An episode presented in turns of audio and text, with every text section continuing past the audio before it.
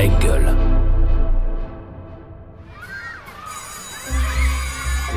Quand j'étais petite, je voulais être. euh, Ah, quand j'étais petit, je Ah, voulais moi, quand être, j'étais euh, petite, je voulais petite, faire. euh, Alors, je voulais moi, quand j'étais petite. Ah bah petit, moi je voulais être. J'ai toujours eu euh, envie. alors, Petit, de- je voulais être. euh, Salut Théo. Salut, bonjour. Et surtout merci. Merci, merci à toi pour l'invitation. Je suis ravi d'être là. On va commencer, si tu le veux bien, par le commencement. Tu es né le 20 avril 2000 à la maternité de Lunéville. C'était un jeudi, jour évidemment, dont se souvient parfaitement ta maman. L'accouchement de Théo s'est passé rapidement, dans de bonnes conditions. J'ai refusé la péridurale, donc euh, j'ai quand même souffert de quelques contractions pendant quelques heures, mais ça a été relativement rapide et sans complications particulières. Je savais que j'allais avoir un petit garçon après ma petite fille. Je me souviens, après l'accouchement, qu'il était à côté de moi dans sa couveuse et que je l'ai longuement euh, admiré. Voilà, je l'ai trouvé très beau. euh, une taille euh, standard, j'ai envie de dire, ni trop gros ni trop petit. Un accouchement à terme, donc un bébé avec des mensurations moyennes, mais surtout, oui, je le trouvais très beau, quoi. Ça fait bizarre, je savais pas que j'allais entendre ma maman. Non, mais c'est trop cool. Waouh, je, je m'y attendais pas, je suis touché. Ton identité complète, c'est Théo Michel Curin. Alors pourquoi tes parents ont-ils choisi ces prénoms? On écoute encore une fois ta maman. On a listé euh, plusieurs prénoms qui nous plaisaient et parmi cette liste, Théo nous a plu tout de suite. J'avais envie d'un prénom assez court. À l'époque, j'avais l'impression que ce n'était pas un prénom euh, très répandu. J'ai vu par la suite que finalement si. Voilà, c'est un prénom qui me plaisait bien. Son deuxième prénom est Michel, qui est le prénom de son grand-père. Donc, euh, j'étais très fière de pouvoir euh, nommer Théo euh, du même prénom que mon papa. D'autant plus que Théo a eu une relation euh, très fusionnelle et très importante avec mon papa, donc aucun regret. Aucun regret, effectivement. Euh, c'est beaucoup d'émotions euh, parce que euh, ouais, c'est vrai que j'ai été euh, très très proche de, de mon grand-père. Mon grand-père a, a été très très important pour moi. Il est parti euh, l'année dernière, mais voilà, sans lui, je je serais pas du tout la personne que je suis aujourd'hui. Il a été toujours à, à mes côtés, à m'épauler et, à me soutenir. Donc c'est beaucoup de fierté d'avoir son son prénom aussi. Effectivement, un prénom court, percutant. On dit parfois que c'est déjà une première personnalité à porter, un, un prénom. Et je trouve qu'effectivement, il, il te va bien, il te ressemble, non? Ouais, c'est vrai. En fait, euh, des fois, je discute avec des gens et des gens euh, euh, me disent qu'ils qu'ils qu'ils aiment pas leur prénom et tout. Et euh, moi, sans aucune prétention, j'aime beaucoup mon prénom. Je trouve qu'il me va bien et et je le trouve joli. donc ouais, j'aime beaucoup mon prénom. Ouais, tout à fait. On va évoquer la, la fratrie. Tu es donc le deuxième d'une fratrie de deux, puisqu'il y a Océane, ta sœur aînée. Alors, quel genre de petit garçon étais-tu? La réponse de la grande sœur. Théo, enfant, c'était un petit frère comme euh, n'importe qui. On se battait euh, pour le dernier yaourt au chocolat, on se battait pour euh, le programme télé. En fait, on était tout le temps en train de se chamailler. Tout le temps, tout le temps, tout le temps. On avait vraiment la relation typique frères et sœurs euh, qui sont jamais d'accord et qui veulent toujours aller chacun dans son sens. Mon regard n'a pas changé euh, sur Théo parce que justement, moi, comme j'étais petite, il est tombé malade, j'avais euh, 9 ans. Donc en fait, moi, je voyais pas forcément son handicap. C'est d'ailleurs pour ça que pour moi, il n'y avait pas de raison que Théo fasse euh, plus de choses que moi ou que Théo ait un peu plus euh, de droits entre guillemets que moi. En fait, j'ai jamais vu son handicap. J'ai commencé à comprendre son handicap un peu plus tard. Pour moi, il n'y avait pas de handicap, c'était mon petit frère. Si je décidais que c'était à moi de choisir la télé, c'était à moi. Et, à aucun moment, il y avait son handicap qui était entre nous. Bah, c'est ça. elle dit tout en fait. Elle est, elle est juste dans ses mots et, je pense que ouais, ça m'a appris euh, la vie quoi. Il n'y a pas eu de, on était à égalité avec ma sœur alors que certes sur le coup elle a, elle a beaucoup souffert. Elle le dit pas, mais c'est sûrement la, la personne la plus courageuse dans la famille. Euh, moi, à chaque fois, on me dit, ouais, Théo, c'est, c'est, t'es tellement courageux à 6 ans d'avoir euh, survécu après tout ça et tout, mais euh, faut s'imaginer quand on a 9 ans et quand on voit euh, bah, plus du tout son frère du jour au lendemain, qu'on voit plus ses parents parce que les parents se- passent leur journée à l'hôpital, c'est ça qui est difficile, quoi. Et elle le dit pas, là, elle dit que les bons côtés, entre guillemets, évidemment, quand je suis rentré de l'hôpital, elle a gardé son rôle de grande sœur, où, où voilà, on se chamaillait, etc.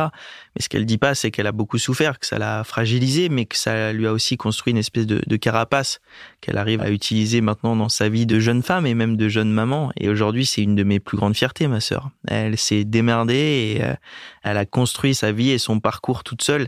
Et c'est un peu un exemple aussi, en quelque sorte, à, à sa manière. Évidemment, Théo, même si je sais que évidemment reparler toujours et toujours de, de ce parcours de vie, euh, voilà, au bout d'un moment c'est c'est un peu euh, peut-être ennuyeux ou pénible, bref, mais c'est quand même important de le revenir sur ce fameux 18 mai 2006. Tu as tout juste 6 ans donc, maux de tête, nuque raide, euh, plus de 42 de fièvre, un jour qui va littéralement changer ta vie. Ouais, ouais, ouais c'est c'est assez fou parce que ce matin-là tout de suite, en fait, je sens qu'il y, a quelque chose de, bizarre, quoi, parce que je suis le petit euh, garçon euh, turbulent en normal, qui court partout, qui se casse la gueule tout le temps, donc qui fait souvent des allers-retours aux urgences avec ses parents, mais par contre, qui se plaint pas de, petits bobos. Et, ce matin, quand je me lève là avec un mal de tête et que je, je me plains à ma maman, on sait tous les deux qu'il y, y, a quelque chose d'anormal et euh, et on se trompe pas, quoi, parce qu'au fil de la journée, mon mon état va s'aggraver, alors que le matin, on est allé voir une pédiatre et elle nous avait dit qu'il y avait rien d'anormal.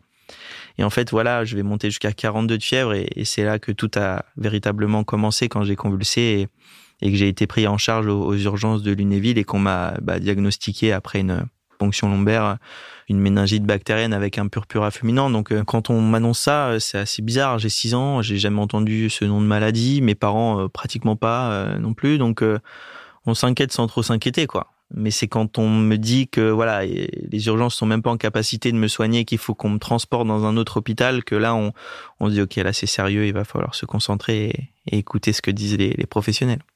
Alors j'ai lu ton livre hein, avec euh, beaucoup d'intérêt euh, d'ailleurs et tu laisses entendre que finalement toi tu n'en as pas vraiment de souvenirs de ces jours-là si? Mais c'est ça en fait qui est fou. Tout ce que je raconte à chaque fois sur cette maladie et même sur mon enfance, en fait, bah, c'est ce qu'on m'a raconté parce que j'ai plus du tout, plus du tout, du tout de souvenirs d'avant ma maladie déjà. Et l'hospitalisation, j'ai très très peu de souvenirs. J'ai quelques visages qui me reviennent, euh, j'ai quelques moments euh, d'émotion en fait. Donc c'est assez paradoxal parce que quand on raconte l'hospitalisation, on s'attend à ce que je dise que c'était terrible, que j'avais mal, que j'ai souffert, mais en fait pas du tout. Moi, les seuls petits souvenirs que j'ai, c'est mon grand-père qui venait me voir et qui me ramenait des petites briques de lait. Je, je, me souviens aussi de ma, de ma maman, de mon père qui venait régulièrement, des clowns les mercredis après-midi. Mais j'ai pas de moments difficiles en fait en tête. Et c'est ça qui est assez fou et, c'est même ce que je trouve un petit peu joli parce que finalement le corps humain et, et le cerveau est bien fait. il arrive à faire abstraction de, de ce qu'on souhaite, de ce qu'on veut. Et, euh, et, je pense que même quand je regarde une, une, photo de moi, même ma maman a gardé des albums photos avec mes mains et mes pieds. Et en fait c'est assez bizarre parce que quand je vois ces photos, je me reconnais, mais j'ai pas l'impression que ce soit moi. Et euh, je pense que c'est un mal pour un bien. Effectivement, euh, tu vas être donc amputé des deux jambes, sous les genoux, euh, puis les, les, deux bras sous les coudes. Euh, quelle est alors la réaction de tes proches, de ta famille? On écoute encore une fois ta maman. Le moment le plus marquant, c'est quand j'ai compris qu'il n'allait pas mourir, quoi. Voilà. Je ne voulais pas le perdre. Je pense que pour moi, c'était ce moment-là plus important lorsqu'on m'a dit qu'il est sorti d'affaires, son pronostic vital n'est plus engagé. Oui, il y aura des conséquences, il y aura certainement des amputations. Peu importait à ce moment-là. Je savais qu'on allait s'en sortir et j'ai bien fait d'y penser puisque au vu de ce qu'a fait Théo et ce que fait Théo et ce qu'il fera visiblement dans l'avenir, c'est génial, quoi. Voilà, c'est que du bonheur. Voilà, c'est ça. C'est c'est c'est émouvant. Je m'attends pas à chaque fois d'écouter mes proches et et ça me fait plaisir en fait parce que tout ce que je fais aujourd'hui c'est un peu pour eux aussi quelque part et et c'est vrai à ce moment-là elle, elle me l'a expliqué en fait parce que quand le chirurgien est venu vers vers mes parents et, et que ce chirurgien annonce que bah on allait m'amputer en fait bah la réaction de ma mère c'est elle avait qu'une envie c'était de lui sauter dans les bras parce que en fait bah pour elle on avait encore une solution pour sauver son son fils quoi. Et et c'est ça qui me qui me touche parce qu'en fait mes parents ont jamais été euh, évidemment ils ont été touchés ils ont été tristes ils, ont vécu des moments horribles mais euh, en tout cas ils me l'ont jamais montré. Et euh, le peu de souvenirs que j'ai à l'hôpital c'est c'est des parents bienveillants qui regardent leur fils avec fierté parce qu'ils ils se battaient et ils m'ont toujours regardé de cette manière là sans, aucun dégoût sans aucune tristesse en tout cas. En tout cas ils le laissaient pas paraître dans la chambre d'hôpital et, je pense que c'est ça qui m'a permis d'aller au bout. Dans euh, Allons enfants, on aime bien offrir un, un petit euh, cadeau à notre euh, invité, un petit clin d'œil. Hop là. Merci beaucoup. J'espère que t'as pas mis trop de scotch parce que franchement, le mec dit qu'il est autonome et tout. Il va mettre 20 minutes à ouvrir un cadeau, tu sais. Pour être très honnête avec toi, C'est pas toi qui c'est pas l'emballe. moi qui l'ai fait. Ah, Et regarde. vous pouvez lancer la pub en attendant. hein. Alors. Ah Trop mignon, une figurine Spider-Man et je sais pourquoi j'ai ce petit cadeau. J'adore, elle est énorme. Canon. je suis fan. Suis fan de Spider-Man depuis euh, depuis tout petit. Ouais, j'ai été fan de de ce super-héros. Mes parents m'ont fait regarder le, le Spider-Man 1, euh, le film, et après je, je suis tombé amoureux de, de de tout ce qui va autour. De Mary Jane aussi, qui, qui est la chérie de Spider-Man. J'ai toujours eu un fantasme sur cette euh, sur cette femme. et euh, non non non, et c'est vrai que du coup j'ai un peu fantasmé sur ce super-héros. Et ce super-héros, bah, j'en parle beaucoup dans le livre parce qu'il m'a beaucoup aidé en fait. pendant l'hospitalisation notamment, j'avais j'avais un tout petit doudou et ensuite un énorme doudou euh, Spider-Man qui m'a accompagné tout au long de l'hospitalisation. L'histoire est assez cool parce que quand je suis rentré à l'hôpital, bah, on, on nous met toujours un bracelet d'admission au poignet. Et, euh, et un jour, bah, euh, je pouvais plus le mettre au poignet parce que je n'en avais plus. Et, euh, et les médecins l'ont mis sur mon doudou Spider-Man.